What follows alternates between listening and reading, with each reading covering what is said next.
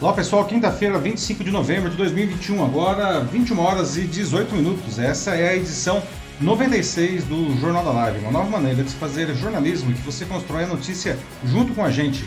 Eu sou Paulo Silvestre, consultor de mídia, cultura e transformação digital e vou conduzir a conversa hoje. E comigo, como sempre, o Matheus. E aí, pessoal, tudo bem? Boa noite. Matheus responsável por fazer os seus comentários e também o Matheus que cuida da moderação da sua participação. Isso aí.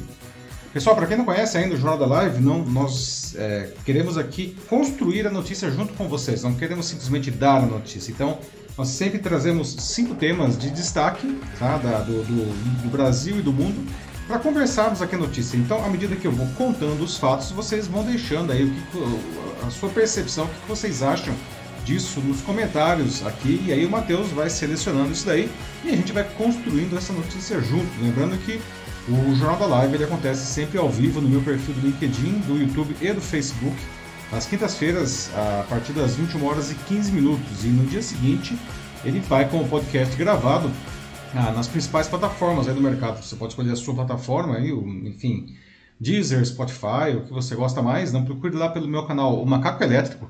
E aí você pode seguir a, o, o Jornal da Live como podcast. Muito bem, pessoal. Esses são os assuntos que nós vamos abordar aqui hoje, não? Vamos começar a edição debatendo sobre a realização ou não do Carnaval 2022. Né? Apesar de São Paulo e Rio de Janeiro já terem acenado que haverá a festa, a escalada de casos de Covid-19 nos Estados Unidos e na Europa após o fim das restrições sanitárias por lá disparou um alerta. Será que é possível promover as festas com grandes aglomerações? Especialistas em saúde veem tudo isso com ressalvas. Afinal, já é possível fazer tudo isso ou a gente corre o risco de passar pelo mesmo que os Estados Unidos e a Europa estão enfrentando agora.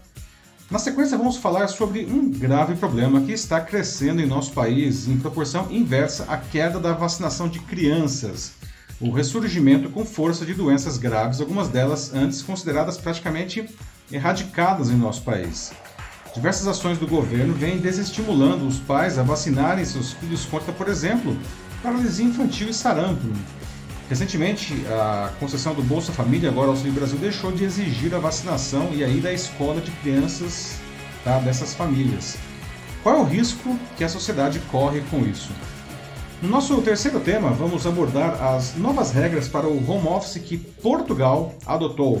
Com o avanço do teletrabalho e a consolidação do modelo de trabalho híbrido na pós-pandemia, o governo lusitano criou uma série de regras para equilibrar a vida profissional e pessoal entre as novas determinações, empregadores ficam proibidos de entrar em contato com os funcionários após o horário de expediente.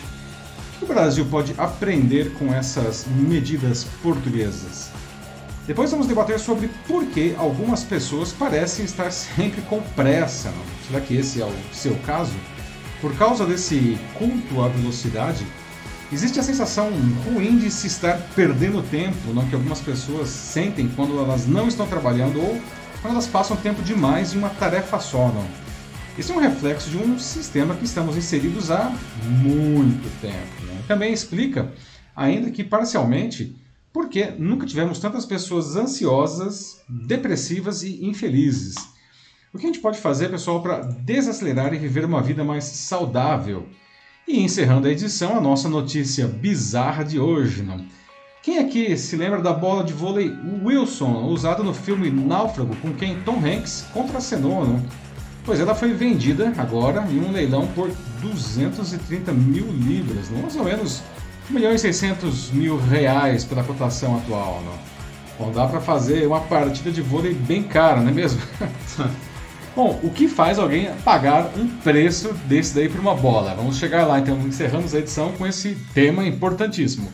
Pessoal, agora vamos iniciar então os debates aqui da edição 96 do nosso Jornal da Live, não? E vamos começar falando de carnaval, como já adiantei. E a questão é, vai ter carnaval no ano que vem, não?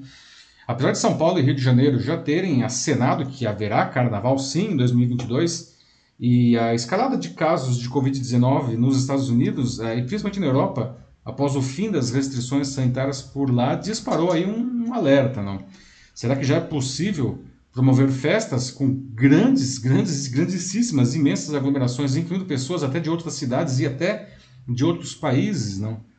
Bom, o fato é que mais de 70 municípios daqui do estado de São Paulo já anunciaram agora que não vai ter carnaval lá. Né? A capital, aqui São Paulo, disse que só vai bater o martelo no fim do ano, de acordo com os indicadores da pandemia nesse momento. Tá? Outras cidades com folias importantes, como Salvador, Recife, Olinda, estão indo por essa mesma linha que São Paulo. Enquanto isso, as restrições continuam sendo derrubadas em todo o país. Não? Nessa quarta, ontem, não, graças ao aumento da vacinação e a queda dos óbitos de novos casos de Covid-19, o governo de São Paulo anunciou que as máscaras não serão mais necessárias em locais abertos do estado a partir do dia 11, agora 11 de dezembro. Né? Especialistas de saúde veem tudo isso com ressalvas. Né? Afinal, pessoal, já deixar uma pergunta aqui enquanto eu vou trazer mais informações para vocês. Né? Já é possível fazer tudo isso? Né? Ter o carnaval, abandonar máscaras em locais abertos, enfim, ou a gente corre o risco de passar pelo mesmo problema que está acontecendo agora nos Estados Unidos e na Europa, justamente pela, enfim, pela flexibilização das regras, não? Esse é o Carnaval de Rua de São Paulo de 2020, né? Apesar do, do avanço da vacinação, né, como disse já, pelo menos 70 cidades do interior de São Paulo já cancelaram o carnaval do ano que vem. Não? As prefeituras dessas cidades alegam o risco de um aumento das infecções pelo vírus por causa do fluxo de pessoas e aglomerações, não, e ainda até mesmo o respeito às famílias que perderam entes queridos. E é também o caso de prefeituras que estão sem dinheiro, não tem dinheiro para bancar a festa, porque, entre outras coisas, acabaram investindo dinheiro no controle da doença. Não. Aqui na capital São Paulo, a decisão final sobre a realização do carnaval, como eu disse, vai ser tomada no final de dezembro, não, de acordo com o cenário da pandemia nesse, lá no final do ano. Não. Em paralelo, né, o evento segue né, aqui em São Paulo uma etapa de preparação, está indo correndo como se fosse acontecendo. No começo de novembro, a CRBS, por exemplo, que é ligada à Ambev, foi anunciada como patrocinador oficial né, por 23 milhões de reais. Né. Além disso, a Prefeitura aqui de São Paulo recebeu 867 solicitações de desfiles, né, que é uma redução aí de quase 10% em comparação a 2020. Não, os cortejos aí, dos blocos, eles vão estar concentrados majoritariamente em oito dias, não? que é de 19 a 20 de fevereiro, que é o pré-carnaval, 26, 27, 28 de fevereiro e 1 de março, que é o carnaval, e 5 e 6 de março, que é o pós-carnaval. Isso aqui em São Paulo, né? Já a Prefeitura do Rio de Janeiro garantiu que, que há na cidade segurança sanitária para a realização do carnaval e o calendário vai ser mantido. Segundo o secretário de Saúde, a cidade já atingiu praticamente todos os indicadores necessários para a festa. Atualmente, a cidade tem apenas 3% de resultados positivos para a Covid-19 no total de testes realizados. A meta era 5%. A taxa de contágio, que deveria estar abaixo de 1, é hoje de 0,76. E a cidade também conseguiu zerar a fila de internação para casos de síndrome respiratória aguda grave. Outro indicador importante é o percentual de vacinados, que deve estar em 80%. Hoje é 76%, mas a perspectiva que essa meta seja alcançada bem antes do carnaval. Né? Bom, especialistas, entretanto, chamaram a atenção para o descompasso, digamos assim, da cobertura vacinal do Rio de Janeiro com o restante do estado, na cidade do Rio de Janeiro, está diferente do resto do estado do Rio de Janeiro não? e do Brasil como um todo, não? e até mesmo de alguns países. Não? E aí o que acontece? Vem pessoas de fora não?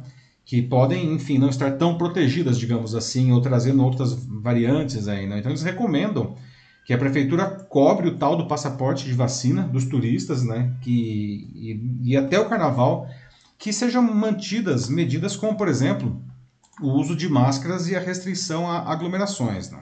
Bom, outras cidades brasileiras aí com grande tradição em festas do Rei Momo estão em dúvida, como já falei, né? Salvador, Recife, Fortaleza, né? são prefeituras que ainda estão pensando se eles vão liberar os festejos. Belo Horizonte tá, já decidiu que não vai patrocinar a festa, pelo menos. Né? Eita.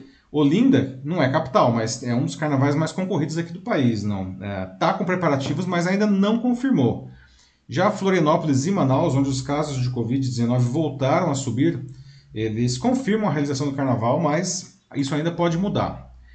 Do lado da iniciativa privada, digamos assim, a produtora Flora Gil, que é a mulher do Gilberto Gil, afirmou que é contra realizar o carnaval em 2022, por causa da pandemia, tanto que ah, eles não vão ah, abrir o camarote Expresso 2222, que é um dos espaços mais tradicionais e concorridos lá do Carnaval de Salvador, né? independentemente da, da decisão aí que o governo ah, tomar. Bom, além da realização do carnaval, né, outras medidas de restrição estão aí mudando. Né? Por exemplo, o governo de São Paulo anunciou, como eu disse, não, o fim da obrigatoriedade do uso de máscaras ao ar livre a partir do dia 11 de dezembro. No entanto, o uso de máscaras continuará sendo obrigatório para as áreas internas e para estações de metrô e dentro do trem, do metrô e dos trens também, e transporte coletivo, ônibus também. Né? Bom, a flexibilização é, vem da melhora dos indicadores da pandemia não? É, e o avanço da vacinação aqui no estado de São Paulo. A meta de 75% da população, 75% da população com o esquema vacinal completo foi atingida. Né? ah, com uma expectativa de chegar até 80% ainda nesse mês. Né?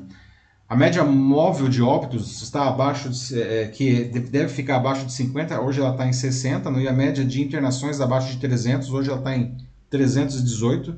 Tá? E a média móvel de casos, não, novos casos, deve ser de 1.100, hoje está em 1.289, também deve ser atingido em breve, segundo o governo, pelo menos. Né? Bom, na contramão dos próprios governos estaduais, e aí que está o um negócio que é curioso, não, os secretários estaduais da saúde são unânimes na reprovação do carnaval de 2022. Não? Ainda que o cenário da pandemia esteja melhor que o dos meses anteriores, eles temem que as aglomerações gerem uma nova onda de contaminações. Não? Eles reconhecem, claro, que existem outras razões aí para o evento, para que os eventos sejam realizados, como por exemplo a pressão dos profissionais aí de cultura.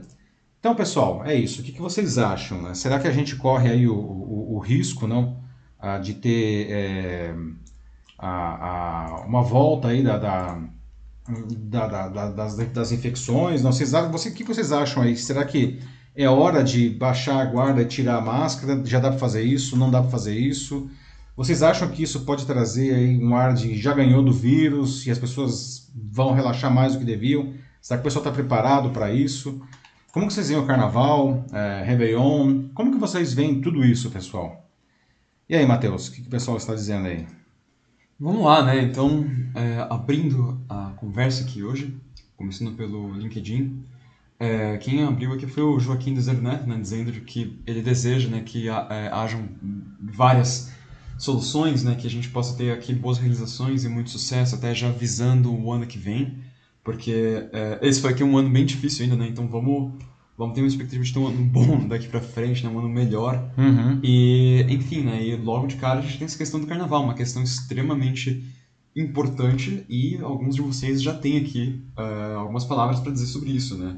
Como o Salvador Gama, que está nos acompanhando hoje aqui pelo LinkedIn, que ele diz que acha um tanto prematura essa decisão do Rio de Janeiro. Uhum. Certo. Bom, Bem-vindo aí, Joaquim, bem-vindo Salvador, aí não, Salvador que volta a nos prestigiar aí. Ah, de fato, né, temos uma coisa que a gente tem que considerar, realmente as pessoas estão cansadas, não? ninguém mais aguenta as restrições, eu entendo, é, tem sido duro, não? a gente já vai aí praticamente quase dois anos ah, fechados, não? É, ou fechados não, porque a gente não está fechado, mas enfim, com restrições, o fato, usar máscara para algumas pessoas parece ser uma coisa muito terrível, não? Ah, é, algumas pessoas até chamam de focinheira e tudo. É, pois é, né? tem aí uhum. as questões aí, enfim, sei lá, ideológicas e tudo mais, não, que o pessoal acha que isso aí é uma castração quase, não. Não vou entrar nesse mérito aí, mas o fato é que é, a máscara em si, particularmente, é uma proteção bastante eficiente e bastante simples, não, de contenção do vírus, não.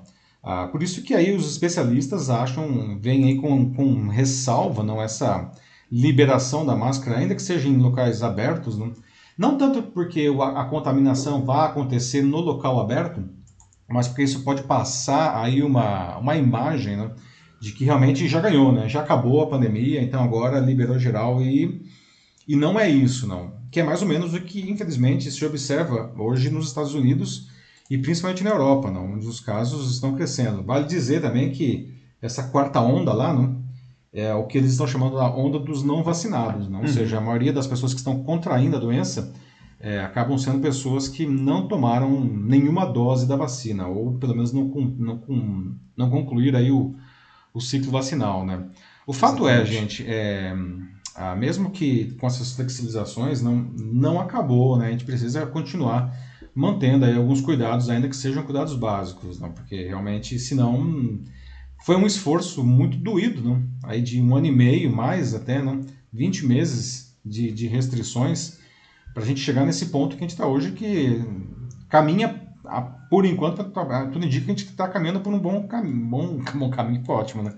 é, Mas. uma boa é, trilha. Uma boa trilha ainda, mas se a gente relaxar demais, a gente pode jogar fora todo esse esforço feito e todo esse sofrimento, né? Sim, a gente não pode fazer com que todos os, os sacrifícios que a gente teve até, até aqui, com que eles tenham sido em vão, né? Tipo, só pensar na quantidade de pessoas que, que morreram, né? Não só, assim, por porque contraíram a doença, né? Tipo, por seja lá qual o motivo, mas até mesmo pessoas, né, que estiveram na linha de frente Exatamente. no combate né? contra a doença, sejam é, essas- esses médicos ou cobradores de, de veículos públicos ou lixeiros também. É, uma quantidade de, de profissionais que não pararam ao longo desse tempo e que muitos perderam Foram atingidos duramente né? Sim. É, e o Salvador fala, talvez tenha sido precipitada essa decisão do Rio, né? Não só o Carnaval, mas o Réveillon, que, principalmente Copacabana ali, que É famoso eu já tive, né? inteiro. Já tive mais de Aham. uma vez no Réveillon de Copacabana, e aquilo lá é uma coisa incrível e também é uma loucura ao mesmo tempo, né? A quantidade de pessoas ali na praia é uma coisa surreal, só quem esteve lá para saber o que é aquilo. Sim. Não. Vamos continuar aqui, então. Vamos lá. O, em seguida tem o, o Denis Castro, ele diz que é, por ele, sem carnaval também, nós não temos a capacidade emocional e educacional para saber lidar com limites. Ou seja, vão acabar criando paradoxos e mais mortes, infelizmente. É, como não existe uma educação coerente. Vira apenas uma oportunidade para muitos lucrarem com a festa. Meu Deus, 2022, que ano? Que virá com festas de carnaval, festas de eleição, festas de Copa do Mundo também. Esse final aqui, nossa, com tanta coisa Pois que é, Denis. acontecer. né? Até quase tinha me esquecido, verdade, é o ano da Copa do Mundo também. O ano que vem vai ser um ano aí com muita coisa, né? a- acontecendo aí mesmo. Não? A, a- tem a Copa do Mundo, não tem, tem, tem carnaval, tem eleição, todas essas coisas acontecendo ao mesmo tempo, não? Então, é, haja, haja precaução aí para lidar com tudo isso daí, né? O Denis trouxe essa, essa, isso daí e é uma grande verdade, não? É, será que a gente está preparado emocionalmente aí para para lidar com isso daí, não? Tá, tá duro, não? Exato. É, bom, o que mais aqui? Ah, depois eu tenho aqui um comentário da Katia Rubensperger, é, perdão se eu errei o seu sobrenome.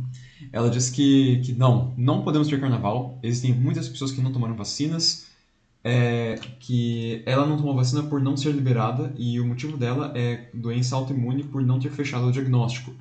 Muitas pessoas têm lapsos de memórias e esquecem a simples higiene como lavar as mãos. Ela conclui dizendo que sabemos que o carnaval também contribui para para a área financeira, o que é o que está fazendo né, tipo, Exatamente, um- exatamente. como se fosse um lobby interno, né, atrás, né? Sim, sim, tudo claro. isso. Mas que o povo não está preparado, é isso que a Kátia diz, não ao carnaval. É, pois é, cara, você Aham. traz um ponto aí. É, claro, tem as questões financeiras aí que são muitas, não? É, Para muita gente, o carnaval é um, é um grande negócio, não? É, é o negócio, o pessoal que trabalha o ano inteiro para isso daí, não? Mas para muita gente é a, a grande festa popular do Brasil, mas será que o pessoal está realmente preparado para lidar aí com essa situação, não? nesse cenário pós-pandêmico, não? Ah, Duro dizer, né? É, Eu tenho, tenho um certo receio, algumas restrições aí também. Agora vamos mudar um pouco pro YouTube. A gente Ok. tem aqui a Ana Lúcia Souza Machado, que ela diz que acha uma completa loucura isso. Na cidade dela, eles já deram o ok e vão fazer mesmo.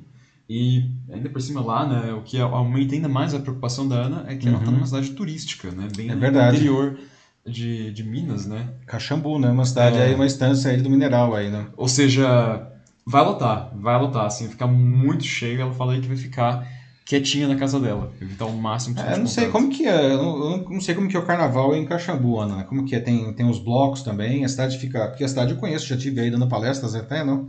E, e- mas como que é?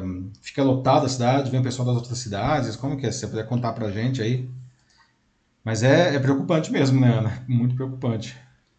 É, ah, o Salvador da Gama ele lembra aqui também é, de que o Rio tá tendo aí essa. Ah, eles estão tendo um problema com a gripe, né, agora também, que tá voltando muito fortemente lá. Ele fala isso, eu acho, e também a, a Kátia lembra isso também. A Kátia que também é do Rio, né? O Salvador Sim. e a Kátia são do Rio, colegas do Rio aí, verdade. É, ele fala assim, ó, que no domingo o Rio pode ter um pré-carnaval caso o Flamengo conquiste o título da Libertadores no sábado contra o É, Palmeiras. pois Então, é, pois é, tá aí o evento teste, aí. né? evento teste talvez antes da hora, não, porque não chegamos lá na, nos indicadores ainda. Bem lembrado aí, Salvador. A Dalila, a Dalila Araújo está aqui também com a gente no LinkedIn e ela fala assim, né? Que ela viu uma citação no, no Facebook que era assim: abre aspas, podemos ter um carnaval online, como fizeram com as aulas de nossos filhos. E nossa, como ela apoia, ela fala. pois é, Dalila. Só antes de entrar no comentário da Dalila, Salvador, pelo jeito vai ter evento teste ou em São Paulo ou no Rio, né? Que Verdade. se Palmeiras ganhar, vai ser evento teste aqui em São Paulo. Se for aí no Rio, se o Flamengo ganhar, vai ser evento teste no Rio, né? Vale dizer que o, a gente mora a poucas quadras do, do, do, do estádio do, do, do, Palmeiras, né? Então é, a gente vai estar envolvido aí no evento teste de algum jeito aí se, é. se o Palmeiras ganhar, não. É, acho que a gente vai ficar meio isolado aqui em casa por precaução, assim, sábado, esse domingo. Mas, ó, é. a Ana Souza Machado disse que a cidade fica cheia lá quando, em, em Caxambu muitos blocos de rua, assim, bem aquele carnaval bem típico, assim, de cidade interior. Do interior, que é super gostoso, né? É, nossa, muito é muito gostoso o carnaval do interior, não? Desde que não tenha a pandemia, aí vamos ver, né? É, Mas esse, esse oito... é o pequeno problema. Pois é, não. Ou mais aí pode até pegar o que a Dalila trouxe, não, né? Fazer aí o carnaval online. Ai, gente, é, pois é, não. É, isso ninguém, isso ninguém vai querer fazer, eu desconfio, no carnaval online, né? Mas enfim, a aula online ficou um tempão aí, né? É. Bom, olha, quem mais? A gente tem aqui muitas pessoas falando, assim. É, até agora ninguém é a favor do carnaval. A Priscila Costa Dário diz que também acha precipitado o retorno de eventos é, com os casos que continuam ocorrendo no Brasil, infelizmente retornando em vários países. Então, aqui reforçando né, de que por mais, por mais que o Brasil esteja de fato melhor que muitos países, né, o que é impressionante, o Brasil realmente ele mudou uh, muito, assim, para melhor uhum. nesse, nesses últimos tempos. Mas é aquilo, tipo, a gente não pode perder a mão, né? A gente não pode é. deixar isso, isso passar tão, tão facilmente. É que é a preocupação aqui da, da Priscila, da, da né? Priscila. O... É verdade, né, Priscila? É. Só é, é, foi é interessante observar isso, né? Que o Brasil, vamos dizer assim, saiu atrasado nessa corrida, não? Mas felizmente a população se conscientizou da necessidade da vacinação. O fato de a gente estar numa situação relativamente, relativamente confortável hoje, não? Se deve único exclusivamente ao, ao, fato da população ter aderido em massa aí à, à, vacinação, ou pelo menos bastante, né? Com desigualdades, hoje o Brasil já tem 75% da população com pelo menos uma dose e 62% com duas doses, não. Aqui no estado de São Paulo a gente já tem praticamente 100% da população adulta com uma dose, não, e 75% da população adulta com duas doses. Na cidade de São Paulo, melhor ainda esses números, não. Você ia falar mais um aí, Mate, qual era? O Júlio Silva também lembrou aqui de todos os médicos que perderam a vida durante a, o combate à pandemia também. E, enfim, como isso seria de fato um, um, um descaso com eles, né? Com tantas pessoas que morreram, assim, para que a gente chegue até aqui, mas para, enfim, jogar isso fora quase que não piscar de olhos, né? Pois é, né, Júlio? É. É, além do além do risco que isso eventualmente pode trazer, não, e os especialistas de saúde estão com bastante ressalva nesse sentido. É, para muita gente isso também é um descaso aí, uma desfeita não com, com, não só com os profissionais de saúde, mas com todas as vítimas aí da Covid. Não, não é uma coisa é, pequena, não. Você vai ficar marca, marcar marcar a história assim como a gripe espanhola aí de 1917 a 1919, não. É, vale lembrar não, que o ano passado nós tivemos um aumento aí se eu não me engano, de 16% do, do total de óbitos no Brasil no geral, né? Ah, que foi uma coisa, um aumento totalmente sem precedentes aí, né? É, que, que, é, é, que é causado pela Covid, não? Foi a doença que de longe mais matou brasileiros no, nesse período, né? Então é, é, também tem essa questão aí que o Júlio muito bem traz. Uh, o Salvador traz aqui uma questão interessante, é, que vai um pouco até com o que, o que a Dalila falou antes, né? Uhum. Mas é, pensando na área de turismo, assim, será que existe alguma forma possível que poderia ser estudada de realizar um carnaval com isolamento social? Eu não sei, mas eu acho muito, muito difícil. Então, eu acho que é quase uma contradição em termos aí, né, o Salvador, é... porque o, eu acho que a grande o grande barato do carnaval justamente é você estar ali, não? É, é, acho que a gente pode fazer até uma comparação aí mais ou menos, né? Não sei, assim, é, é, como ver aí o desfile das escolas de samba na televisão, que eu acho que todo brasileiro virtualmente não já viu. e assistir o desfile das escolas de samba na Sapucaí ou aqui em São Paulo no AMB, não? Que eu já tive oportunidade de ir nos dois, não? E é uma experiência, enfim, dramaticamente diferente, não? Não tem nada a ver é, o desfile da televisão com o que a gente está lá na avenida, não? O, o, caso dos bloquinhos também, não? Obviamente aí é uma outra experiência e é uma experiência que só faz sentido se você estiver lá, né? Porque a graça uhum. é você, enfim, beber, pular e suar e etc, né? Ah, então, eu acho que não, não dá por uma questão quase conceitual aí, não. Infelizmente não é com uma aula que a gente consegue ainda fazer aí uma mal ou bem, melhor ou pior, a gente consegue trazer as aulas, conseguiu, né, trazer as aulas aí para dentro do computador, né? E o trabalho também, né, o home office, aliás a gente vai falar mais sobre isso daqui a pouco, não, com as medidas de Portugal lá. É, todo mundo aqui falando, né, tipo, é, ninguém aqui se apresentou a favor do carnaval mesmo. Natasha Costa também disse que é, não estamos preparados, tá, senão a gente pode correr um risco, assim, de entrar num outro lockdown, como está acontecendo agora com, com vários lugares na Europa. Na Áustria, né, Natasha? Na Áustria. Aliás, acho que a Natasha, você tem parentes, acho que justamente na Áustria, né, Natasha? Me, me, me refresca a memória. Acho que a Natasha tem parentes na Áustria, se eu não me engano. As, tem as filhas lá. Se eu não me falha a memória, é a Áustria, justamente. Lá tá com lockdown, né? É, a questão agora, né, realmente, é, até como o Denis Castro lembra aqui, vai ser aguentar, assim, né, ou torcer para que o, os nossos é, governantes eles aguentem, né, não sejam tentados é, pelas empresas, né, tipo, porque tem muito dinheiro envolvido, né, ainda mais ah, aqui, né, no, no Rio, em São Paulo, na Bahia, onde a folia é mais forte, né. É, é. Esse, esse que é o grande problema. Assim, Denis traz um, um, ponto importantíssimo, né? E eu digo mais, Denis, não é só a questão do dinheiro, né? Tem uma outra questão aí. Ano que vem, como você mesmo falou, ano eleitoral. Eu acho que vai aí faltar culhões aí para muito governante aí para querer barrar o carnaval pelo segundo ano seguido, né? Uma medida amplamente impopular, né? Ainda que eventualmente necessária, dependendo de como vai estar a situação naquela época. Quem é que. Vamos supor que. Espero que não, mas vamos supor que esteja ruim. Quem vai ser o governante que vai falar não vai ter carnaval? É difícil isso daí, né? É muito difícil. Num ano, num ano eleitoral ainda, se o cara estiver tentando reeleição. É, não, é, é um difícil. golpe, assim, pode ser fatal para Pode ser fatal, né? Uhum. E, e, a gente sabe como que, enfim, como que é a política aqui no Brasil, né? Pois é. Bom, tem vários outros comentários. Muitos aqui. comentários aí. É, mas... O pessoal tá falando, né? Já é 15 para as 10. Vamos pro próximo assunto aí? Não, é. tudo bem. Pessoal, lembrando, né? É, por favor, comentem, tá? É, infelizmente, às vezes a gente não tem condições de ler todos os comentários, mas é, uh, depois eu leio todos os comentários. É uma, eu leio promessa, tá?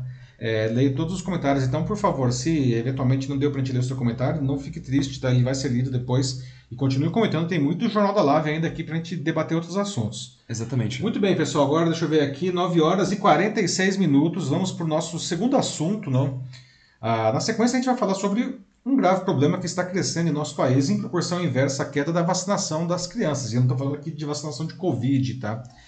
O ressurgimento com força aí de doenças graves, algumas delas que já eram consideradas praticamente erradicadas em nosso país. Né? E diversas ações do governo vêm desestimulando os pais a vacinarem seus filhos contra, por exemplo, paralisia infantil, a poliomielite né, e o sarampo.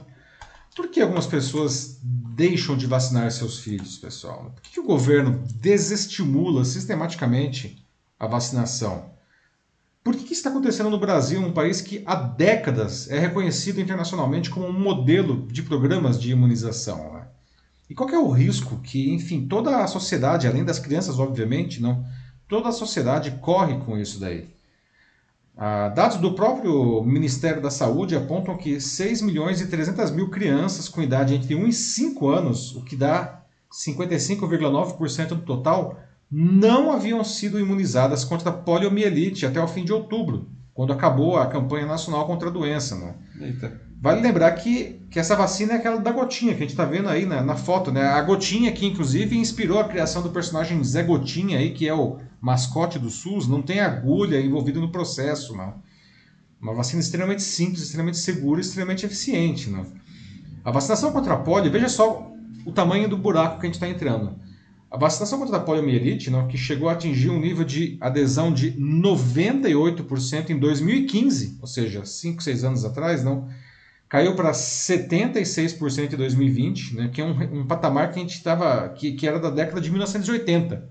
E agora a gente está com 55,9%, uma miséria. Né? Isso, é um, isso é um crime contra as crianças, gente, e contra toda a sociedade, por consequência, né, que passa a ser obrigada a conviver aí com uma doença que pode ser fatal ou deixar sequelas gravíssimas na criança.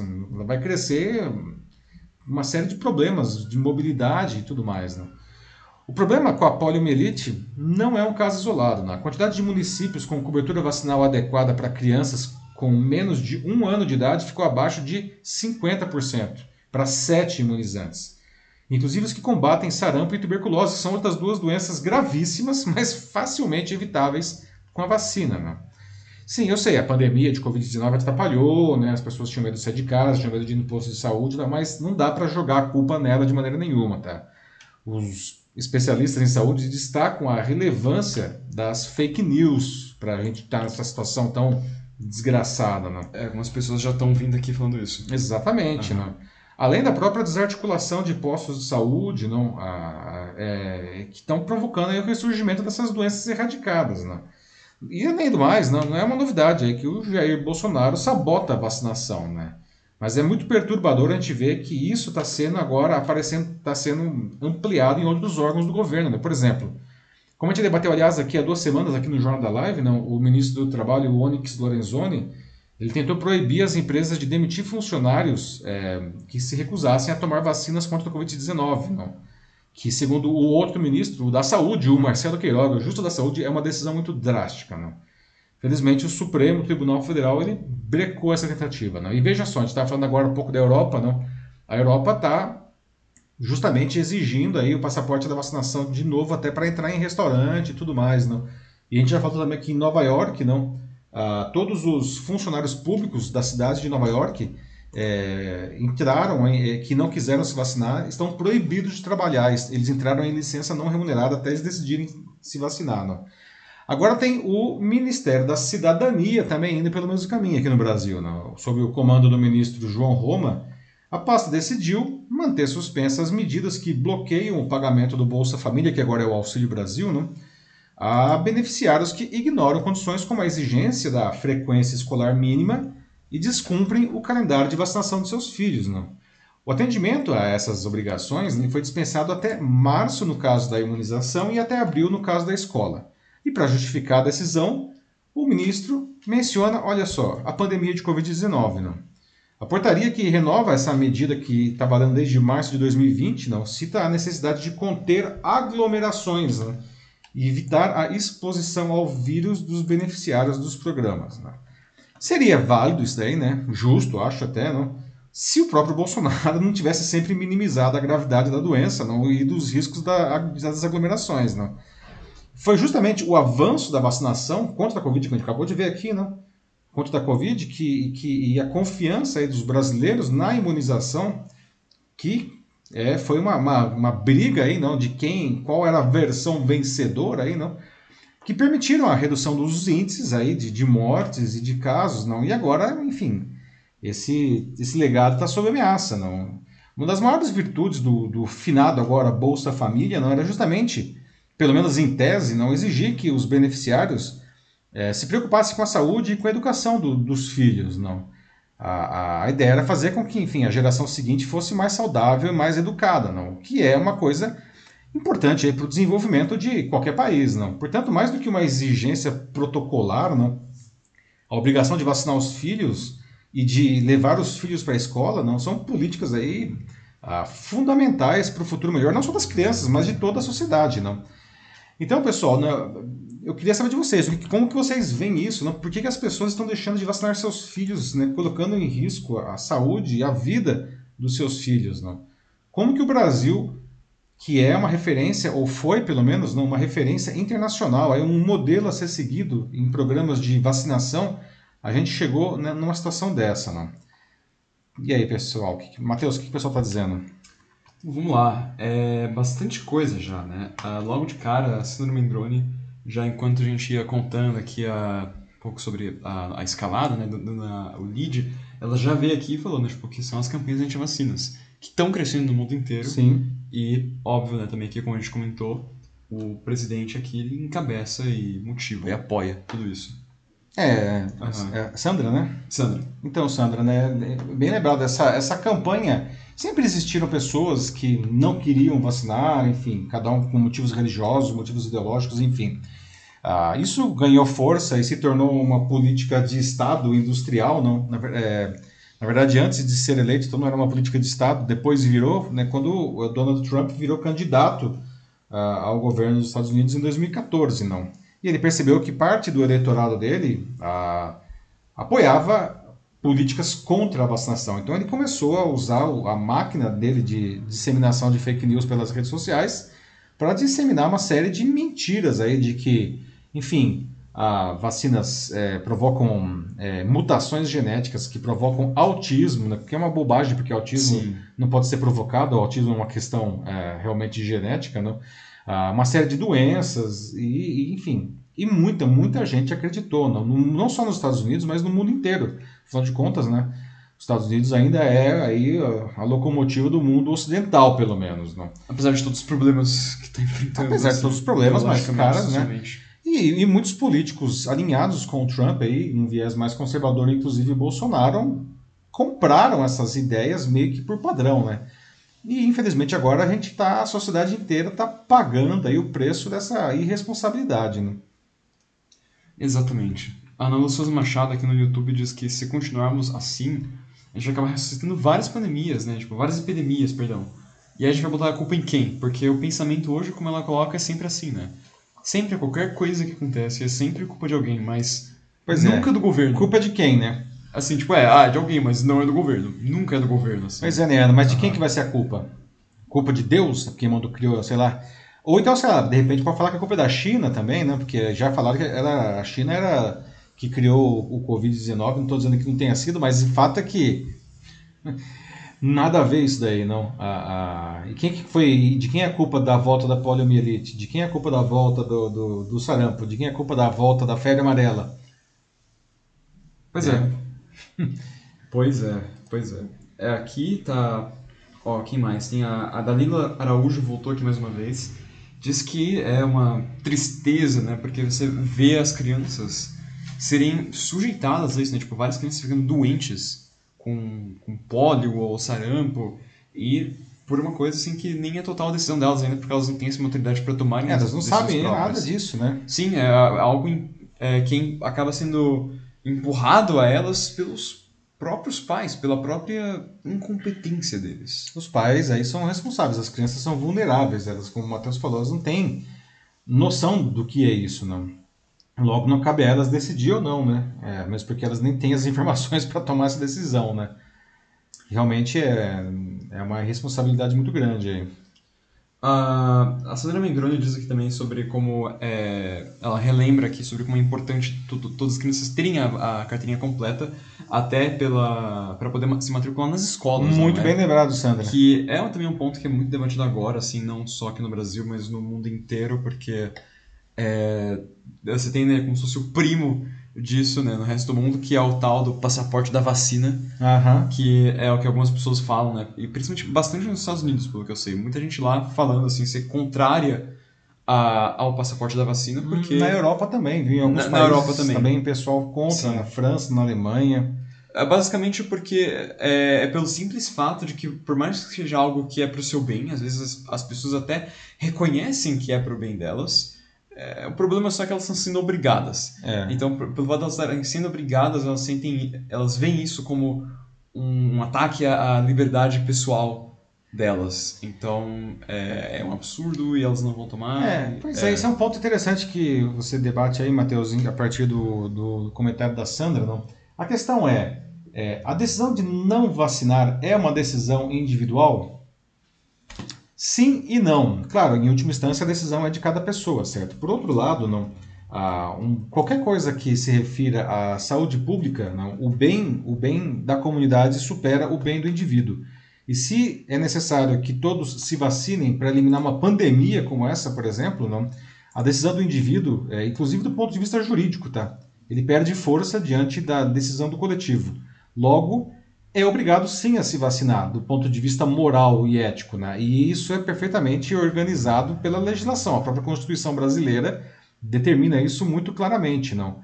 É, não, não está escrito, evidentemente, lá que é obrigado a se vacinar contra a Covid-19, mas está escrito lá é, claramente que as decisões é, da sociedade, se sobre, para o bem de toda a sociedade, se sobrepõem às decisões individuais, que é o caso da vacinação, por exemplo.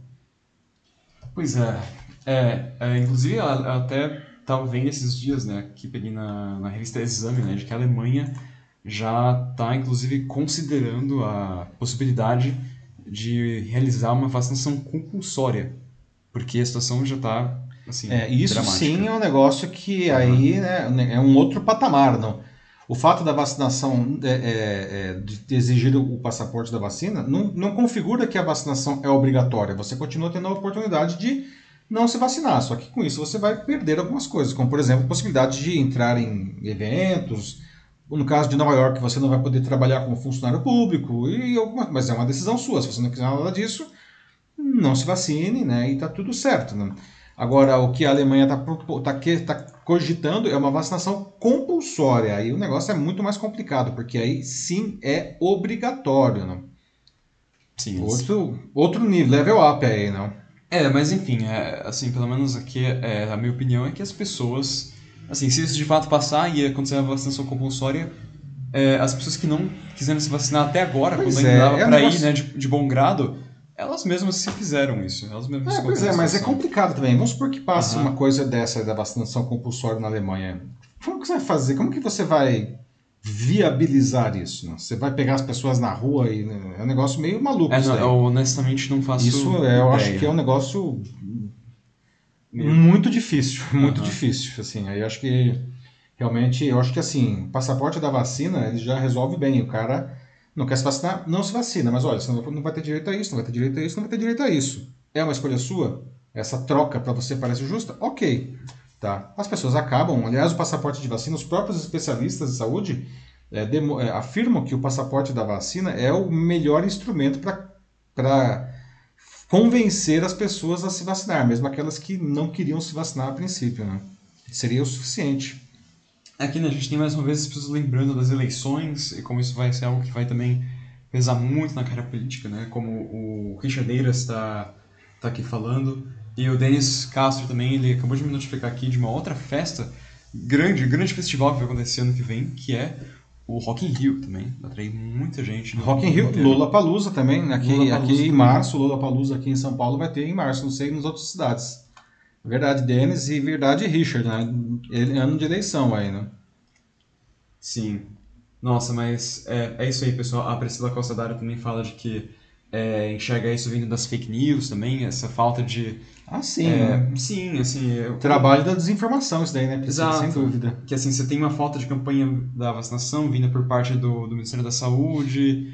É, aquela conversa de que, né, de que um fala uma coisa, o outro diz outra, e de repente você já está no grupo da família, as pessoas compartilhando coisas como o nível do pH do limão, que se você ingerir isso mata o coronavírus. É, bom, aí tem é. as teorias loucas, né? Mas, daí... Mas já se perde, assim, é tudo é. conectado, assim, é tudo consequência Eu disso. gostaria de dizer que isso ficou no passado, mas não, né?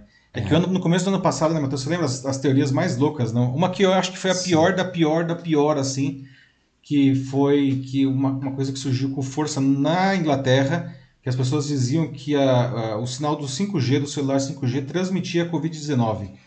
Então Sim. elas estavam uhum. derrubando as torres de 5G, porque o 5G estava transmitindo o Covid-19. Pelo amor de Deus, assim, né? Meu Deus, você volta pro primário, né? Assim, como que um espectro eletromagnético aí das ondas do celular vai transmitir um vírus biológico. É, não, né? assim, é, é, é a perda total da, da racionalidade, da né? racionalidade, do bom senso. Corram para as colinas, não? Os zumbis estão atacando. É. Vamos, vamos, vamos para o próximo então? assunto? Vamos então, lá. pessoal, agora aqui, deixa eu ver. 10 e 2 já. Vamos aqui para o nosso terceiro tema. Não? Vamos abordar agora as novas regras para o home office em Portugal. Não? Hoje, hoje a Europa está com força aqui no nosso debate. Não? Mas, enfim, com o avanço do teletrabalho e a consolidação do modelo de trabalho híbrido na, na pós-pandemia, não? o governo lusitano criou uma série de regras para equilibrar a vida profissional e pessoal. Entre as novas determinações está a de que empregadores ficam proibidos de entrar em contato com os funcionários após o horário de expediente. Será que o Brasil pode aprender com essas medidas portuguesas alguma coisa? Não? Você acha que o home office bagunçou, sei lá, seus horários pessoais aí, não? E até a sua relação com o trabalho, talvez, não? Como será que o trabalho vai acontecer de agora em diante? Né? Ou já está acontecendo? Qual é a situação que você está hoje? Você chegou a entrar em home office, ainda está em home office, não entrou, vai ter trabalho híbrido, ou seja, uma parte em casa, uma parte no escritório. Como que é o trabalho para vocês de agora em diante, pessoal? Agora aí, você está vendo aí, inclusive com o relaxamento geral aí das, é, da, das regras de distanciamento. Não? Bom, como já dito, lá em Portugal, os empregadores estão proibidos de entrar em contato com seus funcionários que estão em home office após o expediente, com algumas exceções, é claro, não? Mas enfim, a determinação faz parte de um pacote de leis aprovados agora no dia 12, né, em um esforço para se promover o equilíbrio entre a vida profissional e pessoal, nessa, nessa era aí de trabalho remoto em expansão. Né? Além disso, o governo português espera atrair os nômades digitais de todo mundo. Eles querem que Portugal seja um destino legal para quem quer trabalhar. Nômade digital, para quem não sabe, pessoal, é, é, é, é essa turma que consegue trabalhar em qualquer lugar. Então eles ficam andando, viajando pelo mundo e, e, continuam trabalhando de onde quer que eles estejam. Então eles querem que Portugal seja um top destination para os nômades digitais. Né?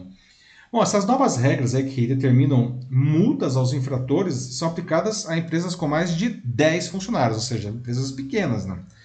Portugal também determinou aí aos empregadores que paguem aos funcionários as despesas relacionadas ao trabalho remoto. Por exemplo, aumento na conta de luz, que aliás no Brasil isso faz uma diferença, né? e de internet também.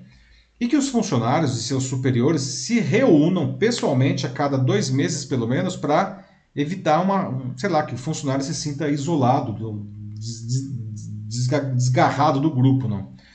As leis também estabelecem que em empregos onde o trabalho remoto é possível, os pais e mães podem optar por trabalhar em casa sem acordo prévio, ou seja, é uma decisão só do funcionário, enquanto eles tiverem filhos menores de 8 anos de idade. A ministra do Trabalho de Portugal, Ana Mendes Godinho, disse que este é um momento crucial, palavras dela, né, para se estabelecer essas novas regras. Né? Segundo ela, a pandemia acelerou a necessidade de regulamentar o que precisa ser regulamentado, também palavras dela. Mas nem todas as alterações propostas foram aprovadas pelos parlamentares lá de Portugal. Por exemplo, o direito legal de desligar celulares e computadores após o término da jornada de trabalho, que é o a gente chama isso de direito de desconectar, não foi aprovado pelo parlamento português. Né? Ah, lá em Portugal, as taxas de emprego voltaram para os níveis anteriores à pandemia. Não? E em julho, o país atingiu o maior número de pessoas empregadas desde 98, não? que é uma coisa legal, né? Números oficiais. Né? Mas, é, até meados do ano, 80% dos novos empregos eram considerados precários. Uma coisa que, aliás, nós também estamos sofrendo aqui no Brasil, a precarização do trabalho. Tem trabalho, mas é um trabalho de baixa qualidade, não, sem contrato ou com contrato intermitente, de curta duração, enfim. Né? Bom, os esforços do Partido Socialista de Portugal, que é o partido que está do poder lá no primeiro-ministro, para regular a nova realidade do trabalho remoto, acelerada aí pela pandemia, não, surge à medida que outros países também consideram iniciativas para melhorar o equilíbrio entre a vida pessoal e a vida profissional. Por exemplo, a Espanha, o Japão, né, os dois revelaram recentemente aí planos né, de experimentar uma semana de trabalho de quatro dias né? não mais de cinco, não, ou de seis, como em algum caso. Né? Ah, um estudo da Islândia, que já praticamente adotou essa semana aí, não, de quatro dias, é, apontou que um sucesso esmagador, aí, tanto do ponto de vista de satisfação do funcionário como da produtividade dele. Né? Uau! E outros países veem o trabalho remoto como uma oportunidade para atrair aí os, os, os, nômades digitais. Não? Por quê? Por que, que eles querem tanto nômade digital? Porque isso é receita. O cara tá lá, ele tá, ele tá consumindo, ele tá gastando no mínimo, não, para comer e para se hospedar, não. Ah, tanto que veja só, é, quem começou isso com força, assim, de uma maneira como uma política de Estado, foi Barbados, que é um país pequeno, não. Mas ele lançou aí, por exemplo, se você quiser trabalhar em Barbados, você pode ir lá e você fica um ano sem visto, trabalhando, zero problema. Não. E agora Portugal aí, não, e outros países aí estão de olho aí nesse filão, aí, afinal de contas, né?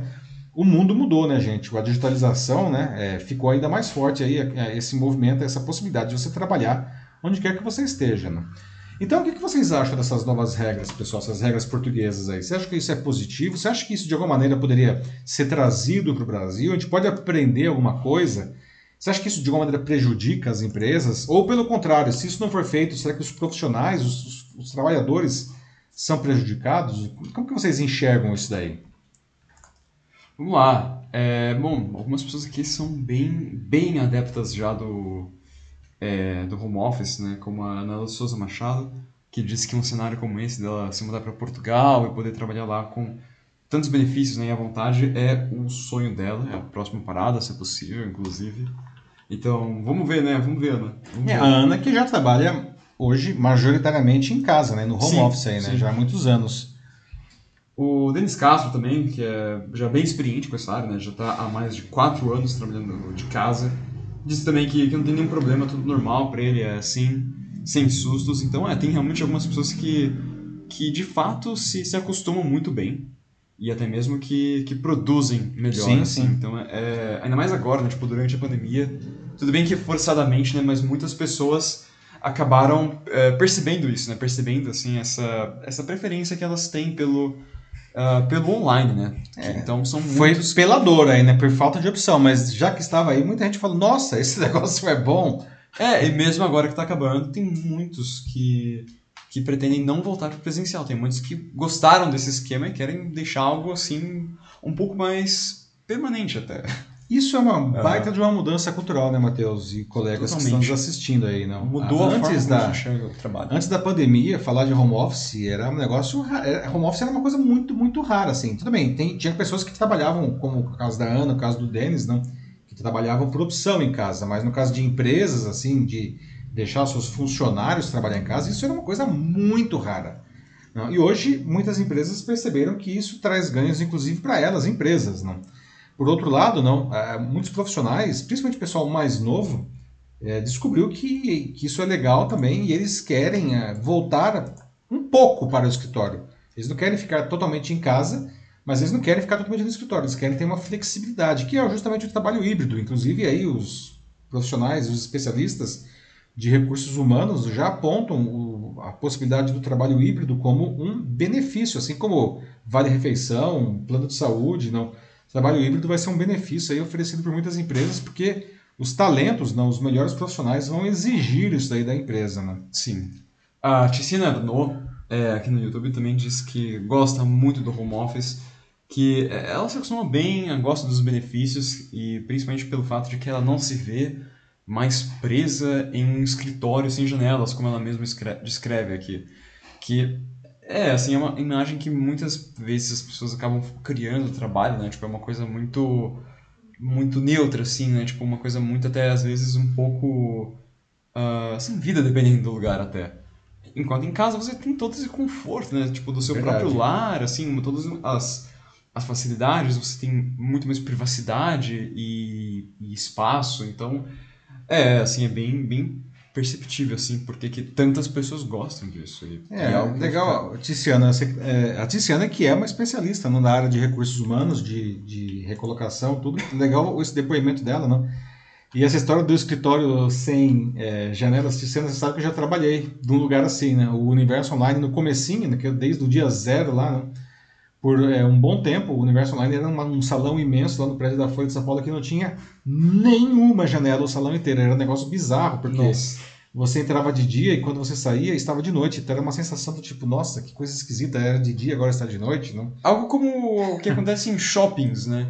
Exatamente. Ou cassi é shopping, cassino. Uhum. Pelos mesmos motivos. É, são locais que não têm janela para que as pessoas justamente não percebam a passagem do tempo. No caso do UOL, lá não era esse o objetivo, não é? Porque enfim, era o único lugar, naquele momento embrionário do UOL, era o único lugar que tinha disponível para o UOL funcionar, era daquele salão ali que ficava no fundo do prédio que não tinha janela nenhuma, mas funcionava do mesmo jeito e não era legal.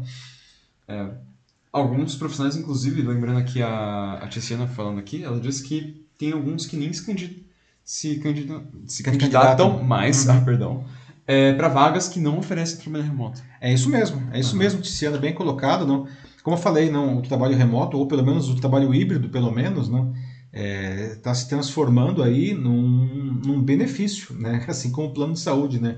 Temos um ótimo plano de saúde e a possibilidade de trabalho híbrido.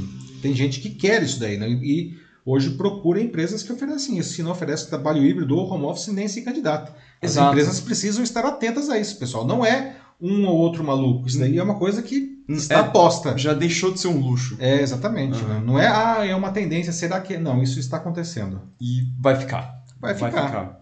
Tanto que Portugal está fazendo esses movimentos aí que eu achei bastante interessantes, né? É, o Joaquim falou super bem aqui sobre como eles têm total, assim, capacidade, assim, perfeita para que eles é, possam desempenhar muito bem, assim, esse, é, esse papel, assim, tipo, mais centralizador, assim, de trabalhadores para home office, porque Portugal sempre estava buscando gente, né? Porque sempre é, Portugal é um país que ele é, é, um país muito muito bom, em geral, assim, tem ótimos indicadores assim na maior parte das áreas, mas que eles têm um problema de que eles têm é, muitas pessoas, né, que vão embora, né? então eles estão sempre buscando. E é uma população que está envelhecendo, né? Também. Também. É, e o Joaquim, né, ficou, eu me lembro, quando eu conheci o Joaquim aí ah, no ano passado, retrasado, ele estava em Portugal, né, ficou um tempão lá em Portugal, né, depois veio para cá. O Joaquim agora está no Brasil, certo, Joaquim? Sim.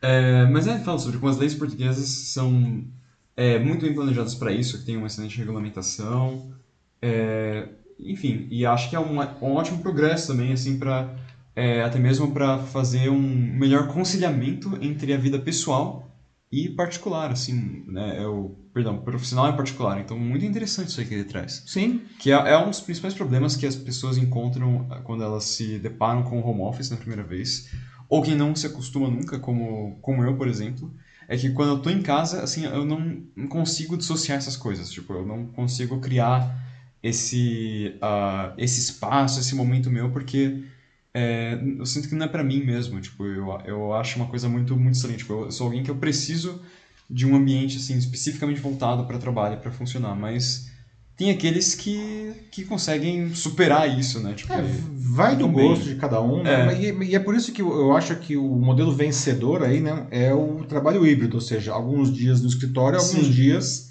em casa. Sim. Até para você, né, você profissional ter a flexibilidade, aí, sei lá, de repente algum dia você tem uma uma necessidade pessoal que você precisa cumprir esse dia, você pode determinar que esse dia você vai trabalhar em casa. É, né? exato. Mesmo eu pensando que... Com mais flexibilidade né? de horários, talvez, assim. Né? Mesmo que home office não seja a minha, a minha escolha, né? Eu ainda prefiro o presencial, assim, eu acho realmente bacana, assim, ter uh, a opção, né? Tipo, no, no, no, enfim, no contrato, né? De eu poder ficar em casa também, em casa eu preciso. Acho que é bom. Sim. É interessante mesmo.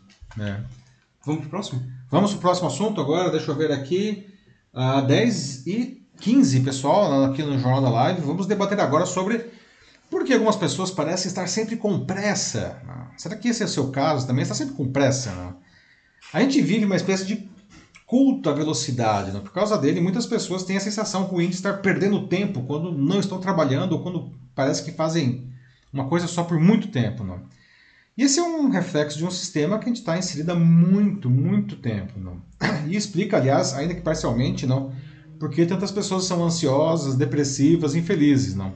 Já deixei umas perguntas aqui, não? Você sente isso? Você acha que você é uma dessas pessoas que parece que está sempre com pressa, não?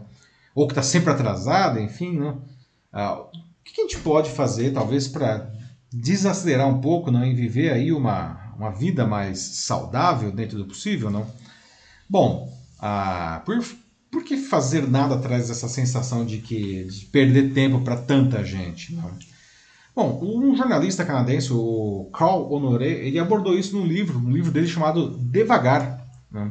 Ah, esses são apenas alguns dos reflexos, segundo ele, não nesse livro, de uma cultura da velocidade que a gente vive desde o século XIV. Né? 14, isso mesmo.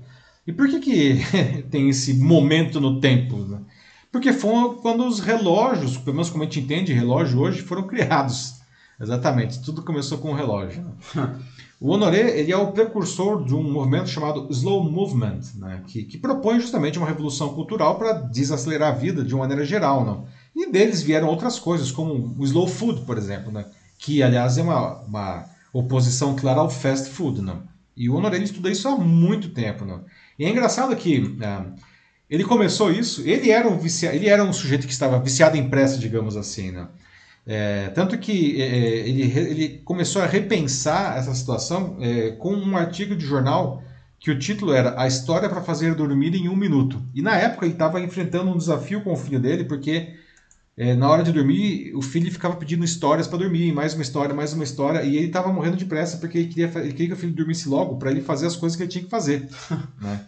E aí ele percebeu, né, quando ele viu aquela. Teve um, aquele famoso. É, a epifânia, o um clique aí, e falou: não, é, alguma coisa não está bem. Não? E ele começou a, a analisar, a estudar isso daí, não, essa questão da cultura da, da pressa, não, a, e, e enfim, viajou para vários lugares do mundo, pesquisou, falou com pessoas, até com instituições, não, para criar essa, ou pelo menos para organizar essa filosofia do devagar, não. E essa filosofia ela propõe nunca se afobar, nunca tentar ganhar tempo só para ganhar tempo. Né? essa questão é tem isso também, né? Eu quero terminar logo para poder ganhar mais tempo, para ter mais tempo para fazer outra coisa. Né? Então, é, é, existe uma ideia não, de que não temos noção da imensidão disso daí. Não? Todo o sistema que a gente vive hoje é projetado para a gente ter pressa. Não? Você pode pensar até a maneira como a gente come, não estou nem falando do fast food, não. você pega a questão dos animais mesmo os, os, frangos, não como que eles crescem artificialmente, os porcos, não. Hoje o, é, um, leitão chega a 100 quilos, não, em seis meses, sendo que normalmente ele demoraria cinco anos para isso daí. Por quê? Porque precisa bater logo, porque precisa comer logo, não sei o quê, não. Tem muita gente para comer. As comidas, não, também comidas quase prontas que você vai no supermercado e compra comida quase pronta, né? Ou pronta até, não.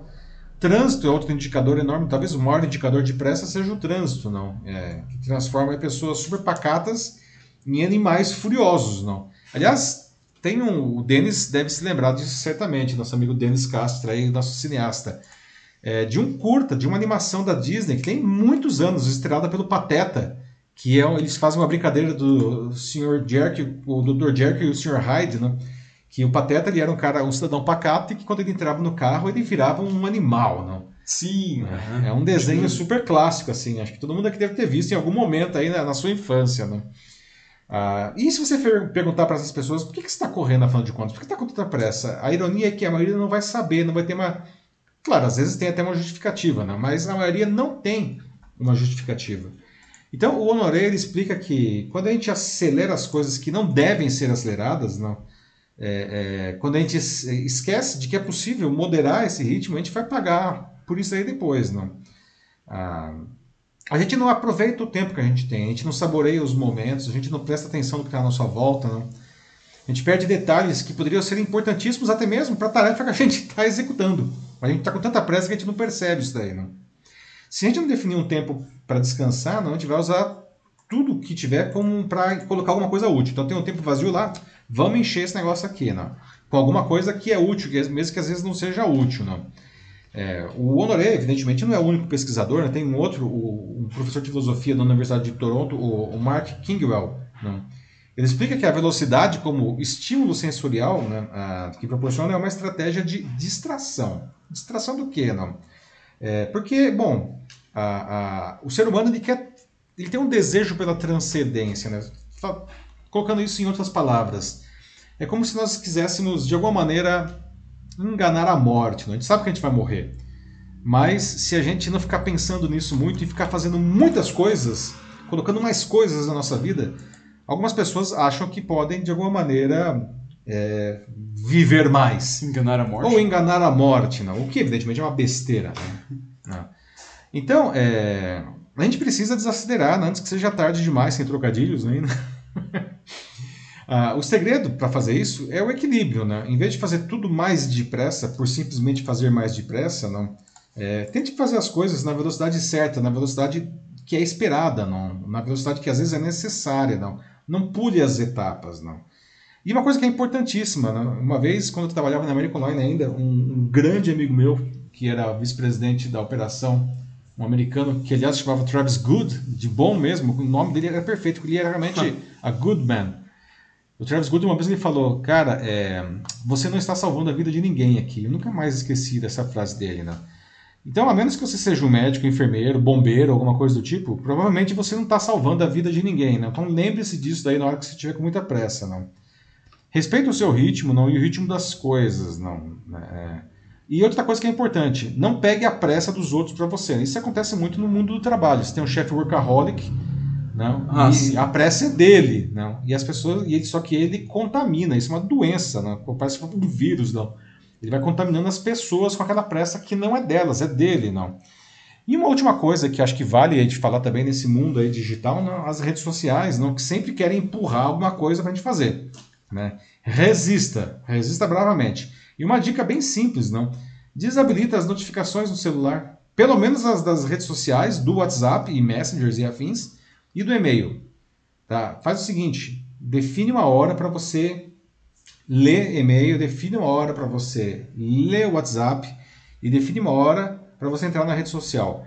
O WhatsApp, gente, não é de Deus, tá? Se você ficar assim, toda vez que chegar uma mensagem você olhar, você tá lascado.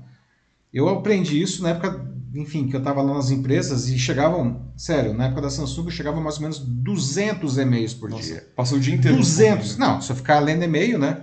Eu só fazia isso, não, não conseguiria, né? Então eu tinha, eu, eu só lia e-mail quando eu entrava, antes do almoço e antes de sair. E era tão curioso que é, o que acontecia, não? como fazia isso, e o pessoal tinha uma péssima mania também de ficar compartilhando e-mail com muita gente, quando eu chegava para ler o e-mail, alguém já tinha resolvido o problema. Eu falei, pronto, não tem mais que fazer mais nada. né, passei. E hoje tem que fazer isso com o WhatsApp também. Não dá para ficar lendo o WhatsApp todo o tempo inteiro, porque senão você, tá, você não faz mais nada. Né?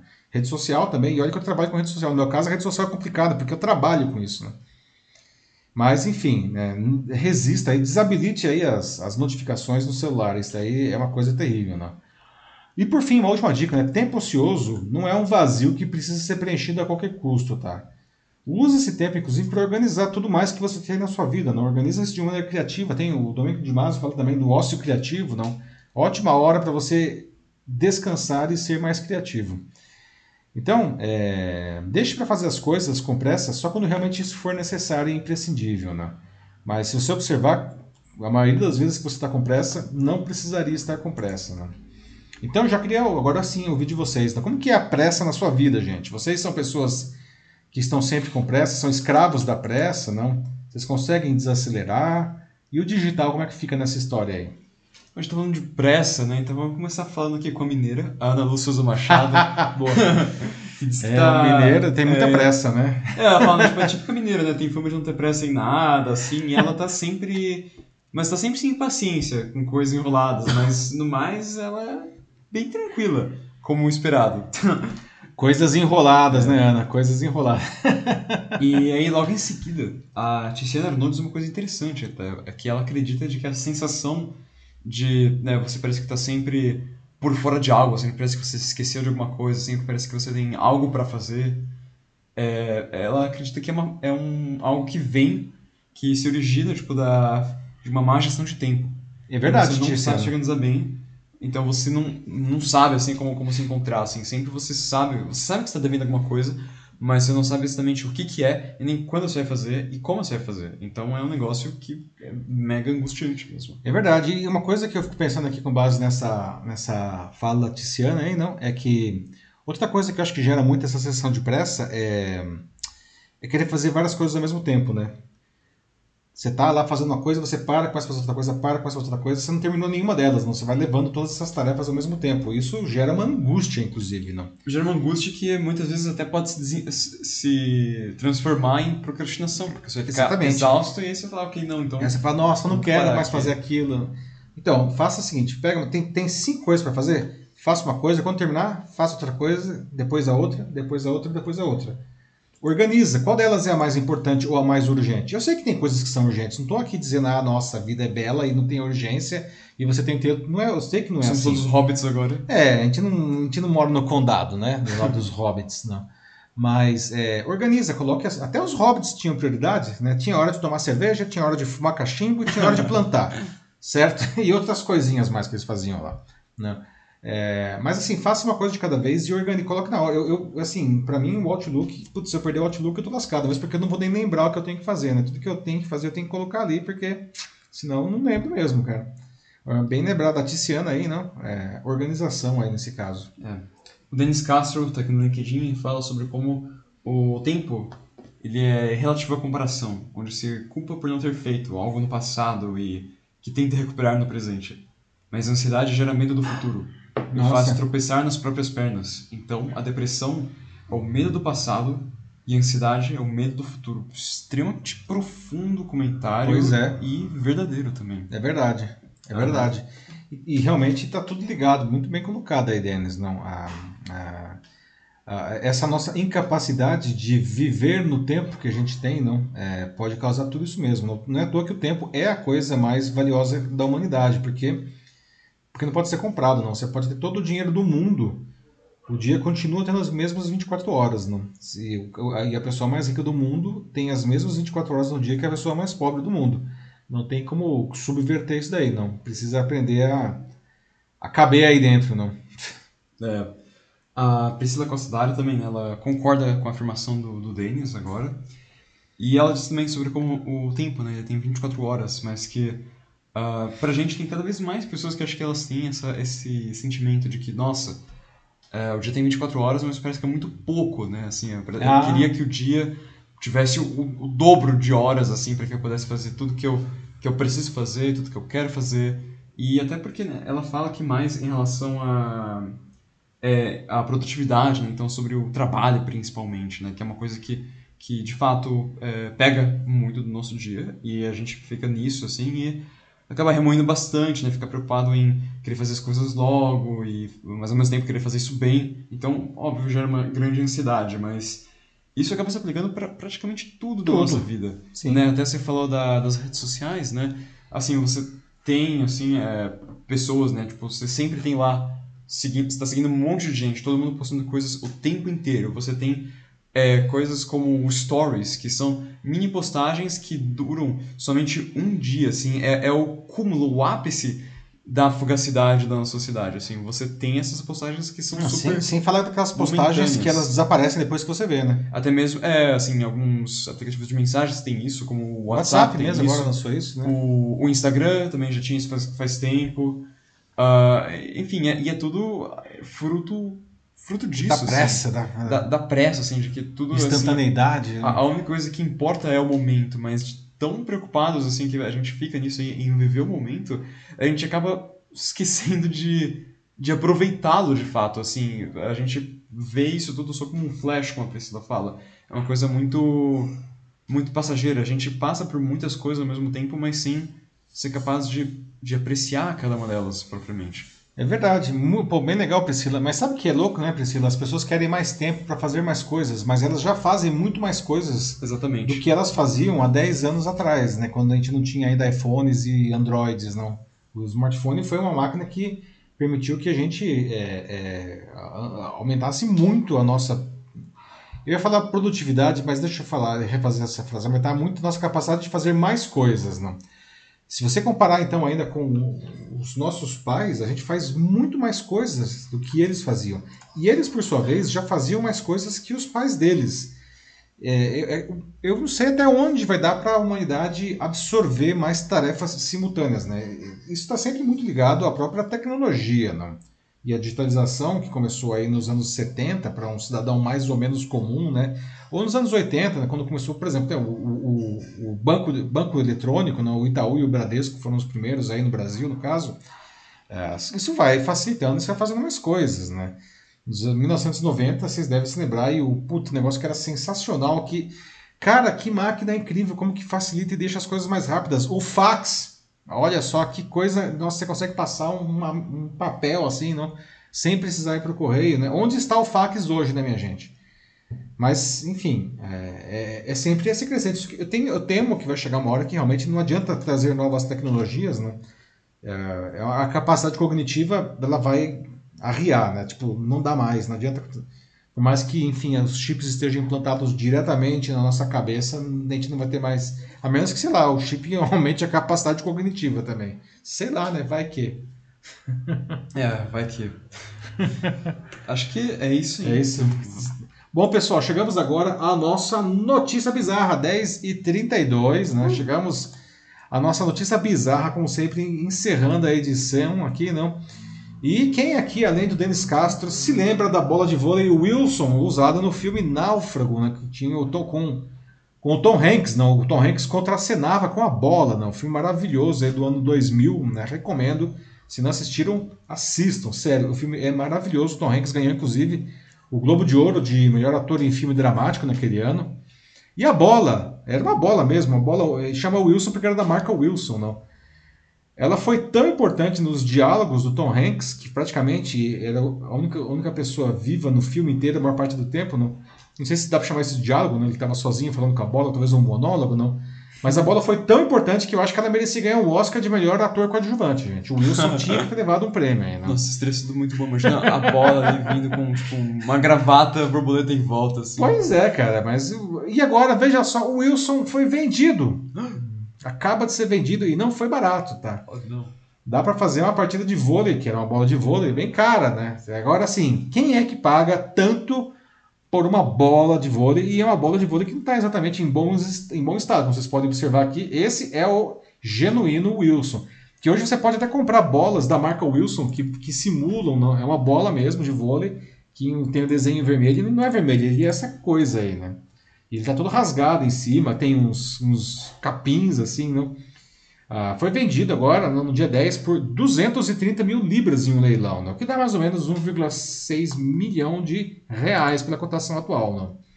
Bom, na descrição do leilão, não, ah, com a bola que se tornou a única companheira do Tom Hanks no, no filme, não, tem a explicação de que, abre aspas, ela parece propositadamente suja e passou muito tempo na água durante as filmagens. Não? E o objeto está muito desgastado, com tinta aplicada para criar uma aparência gasta e suja. Né? E isso é a descrição da casa de leilões Prop Store. Né? Gente, para quem não viu o filme, que de novo eu recomendo, né? Esta aqui é uma cena, veja o Tom Hanks, né? Que Isso. era um náufrago. Né? Sem spoiler nos comentários também. É, por favor. Mas aqui, não sei se vocês conseguem ver, ele tá gritando com o Wilson. O Wilson tá em cima dessa, desse toco aqui, né, de costas. Se é que dá para dizer que a bola tem costas, não, mas enfim. o Tom Hanks está conversando aí, tá brigando aparentemente no filme do Robert Zemeckis, não? Ah, o, o, no, nessa história, não, o, o, sem querer dar spoiler, prometo que esse aqui é só o básico. Tá? o Tom Hanks ele é um personagem que da FedEx, não, que é o, o Chuck Nolan, não, que era um cara. Olha só, ele era um cara que estava sempre viciado em pressa. Parece que né, tá o cara ligado Até à nossa. Bem conectado com o é. assunto. Só que aconteceu, ele estava no avião da FedEx, um avião de carga, ele estava lá pegando uma carona e o avião caiu no meio do Pacífico, não. Ele é o único sobrevivente. Ele vai para uma ilha, né, fica lá anos, não e aí, enfim, começaram, depois de um tempo, de uns dias, começaram a aparecer coisas, assim, as, as encomendas da FedEx que estavam no avião começaram a aparecer na, na ilha. E uma delas foi a bola, o, uma bola Wilson, a bola de vôlei, que em um determinado momento do filme, né? E aí, para vocês entenderem por que ficou aquela carinha lá, né? O Tom Hanks estava com a mão ensanguentada e ele colocou a mão na, na, na, frente da bola e quando ele tirou, parecia um, um rosto, não. E aí ele começou a conversar com o Wilson, que é o nome da marca da bola, né? É, ficou sendo aí não a, a, a, amiga do Tom Hanks aí, não. Sério, gente, assista o filme, ele é maravilhoso mesmo, muito, muito. E aí você vê que o Tom Hanks é um ator espetacular, porque ele literalmente carregou o filme sozinho nas costas. Quer dizer, teve a ajuda do Wilson também, né? Mas para isso só tinha o Tom Hanks aí em 95% do tempo do filme, não. Ai, é, bolinha cara, hein, pessoal? 260 mil, 230 mil libras, né, 1 milhão e 600 mil dólares de reais. Quem paga por isso daí, não? Ah, agora, sei lá, não. Ah, ah, também, sei lá, se você tivesse na ilha deserta, você, acho que a gente, desse negócio meio pira, né? Será que a gente conversaria com o Wilson também, não? E se você comprasse o Wilson? Se você tivesse a grana, você compraria o Wilson? Né? Se dinheiro não fosse problema, não? E o que, que você ia fazer com o Wilson? Você ia conversar com ele? Você ia bater uma bolinha com o Wilson, literalmente? Não? Como que seria aí, né? o Wilson é um cara legal para conversar, né? Ele, assim, ele, ele, não tem muitas ideias, né? mas assim, ele é um excelente ouvinte. não. Tanto Tom Hanks está aí não me deixa, não me deixa mentir, né? Então, como que é, Matheus? O pessoal tá falando alguma coisa do Wilson aí? Nossa, é, o Ítalo Antônio coloca aqui, famoso delírio mesmo. famoso delírio, Ítalo, muito bom. Mas, pois é, né, tipo, putz, muito legal, né? A Nanda Souza Machado aparece aqui, né, tipo, já grita, eu, assim, tipo, porque ela quer o Wilson, assim, né? Acho que ela quer essa, putz, essa companhia tão legal, assim, tão amigável que é ter a bola, o Wilson junto com você. É, o Wilson é um cara que nunca discorda da gente, né, também, assim. Tá sempre com você, sempre do seu lado. Ele deve ter uma ligação, uma coisa meio freudiana, né? Porque ele tá sempre ouvindo, né? Ouvindo, ouvindo, assim, fala pouco. Talvez ele seja, né? Será que o Wilson era freudiano? Nossa senhora. Desculpa aí os colegas freudianos, tá? Eu não pude resistir à piada. Olha aí, a, Piada a, ruim. A Ana Souza Machado disse que ela, já, ela nem tá na ilha deserta e ela já conversa com, com os gatos dela. É, bom, mas, Ana, vamos lá. Pelo menos o gato tá vivo, né? Ah, mas eu acho que o Wilson tava vivo também, não sei. Também. é, daí acho que ele conversasse com ele, né? Tipo, tava, né? Eu acho, não sei, né? Ou- É, afinal de contas, se o cara determinou que aquele cara tá vivo, por que não, né? Isso aí, isso aí é uma questão filosófica, né? Se esse negócio é vivo, é vivo. né? É, ela disse que adorou o filme, Ana, mas, mas que não, não pagaria não, isso tá difícil. É, né, pois é, né? Dá, dá pra comprar. Tem, a- tem a versão, a versão da própria Wilson aí, pirata origi- oficial, que tem a carinha do Wilson pintada. Ah, procura aí na internet, nas lojas, vocês acham, gente. A bola da Wilson, a bola de vôlei Wilson, com o rostinho do Wilson. pra vocês comprarem. Não custa tanto, é bem mais barato, o preço de uma bola de vôlei. O Dennis Castro explica aqui um pouco a metáfora do, do Wilson no filme, né? Que ele fala que é como se você estivesse diante do espelho, né? É, e você estivesse conversando com você mesmo. Justamente, essa era a ideia do, Boa. do Wilson. Verdade, Denis, é uma projeção, né? O Tom Hanks estava projetando, É. ele estava se projetando ali no Wilson, né? Falando, estava falando aqui do, dos freudianos, não? É uma explicação psicológica aí muito bem colocada. É, até inclusive, né, tipo, o Dennis fala, né, que é uma tática interessante para passar para atores para treinarem suas falas. Eles Olha falam que legal. com o próprio espelho. É uma Que coisa legal, que ele olha só. Aham. Boa, boa. Mas é muito, pô, muito, muito legal aqui o pessoal falando. É, a Priscila Costa também disse que não compraria, mas que sozinho numa ilha seria bom, certamente. Melhor que falar com a Palmeira, né, o, o Priscila? É, mas falando O em Wilson Palmeira, tem um rostinho ali, né? falando em Palmeira, a Souza Machado disse que se ela estivesse na ilha deserta, ela possivelmente conversaria com o Coco. É, É. O Coco, aliás, tem uma, parece dois olhinhos assim, né, e uma boquinha É. ali, né? Você dá pra dar uma, abstra- abstrair uma carinha ali, né? é, parece um pouco assim. Você É só, boa, Ana. Você pega um pouquinho de, né, um pouco de sujeira, assim, ou sangue, né, dependendo de como tiver a sua situação. Espero que... O duro é que você vai beber o seu amigo antes, né? Tem a água do coco ali. Uh. É um negócio meio canibalístico, então. É, uh, sei lá, né? Na ilha deserta tá- ninguém tá vendo. Que horror! É isso aí, então. Chegamos ao final dos comentários aí? Chegamos. Tá bom. Pessoal, muito bom, hein? Muito boa edição hoje, 10h40, né? Bons comentários, né, Matheus? Muito legal. Ótimo, assim, assim que é legal, a gente gosta quando tem justamente bastante conversa. né? Lembrando que o Jornal da Live, a gente não quer só ficar dando as notícias aqui, a gente quer conversar com vocês, exatamente como a gente fez hoje. né? Não deu para ler todos os comentários, mas de novo, né? Todos eles vão ser lidos depois, eu leio todos os comentários, tá? Então, mesmo que você, se você estiver aqui vendo a versão gravada, não, pode deixar os comentários aí que é, eu leio mesmo, tá? Então, muito obrigado aí, não, por, esse, por essa excelente edição. E boa sexta-feira para vocês, um bom fim de semana, se cuidem. E a gente está de volta na semana que vem com a edição 97 do Jornal. Estamos chegando à edição 100. Rumo assim. Rumo a 100, que vai ser esse ano ainda, né? Ela seria no dia 20... Aliás, já dando aqui um, um avanço, né? Ela seria no dia 23 de dezembro, que é um dia, acho que talvez um pouco perto demais do Natal, né? Né? Mas é, talvez a gente antecipe um pouco a edição e fazer uma retrospectiva 2021 aí, ver o que vocês acham dessa ideia, tá? Porque a gente gostaria de chegar ainda nesse ano aí, a edição 100, gente. São 100 semanas, na verdade um pouco mais, que tem sempre o recesso de fim de ano, né? 100 semanas aí com vocês, muito obrigado. Isso só acontece realmente por causa da participação de vocês. Pessoal, então é isso. Um abraço para todos. Tchau, tchau. É isso aí, pessoal. Muito obrigado por todo mundo que pôde participar hoje, né? Quem esteve aqui assistindo e ainda mais para quem é, comentou. O jornal não existiria sem vocês e é muito legal. Isso aqui é feito né, por vocês e é para vocês também. Então é algo que nos deixa muito felizes. Bom, é isso aí então, gente. É, tenham um bom final de semana. É, descansem bem, se cuidem e até a próxima. Tchau, tchau. Até.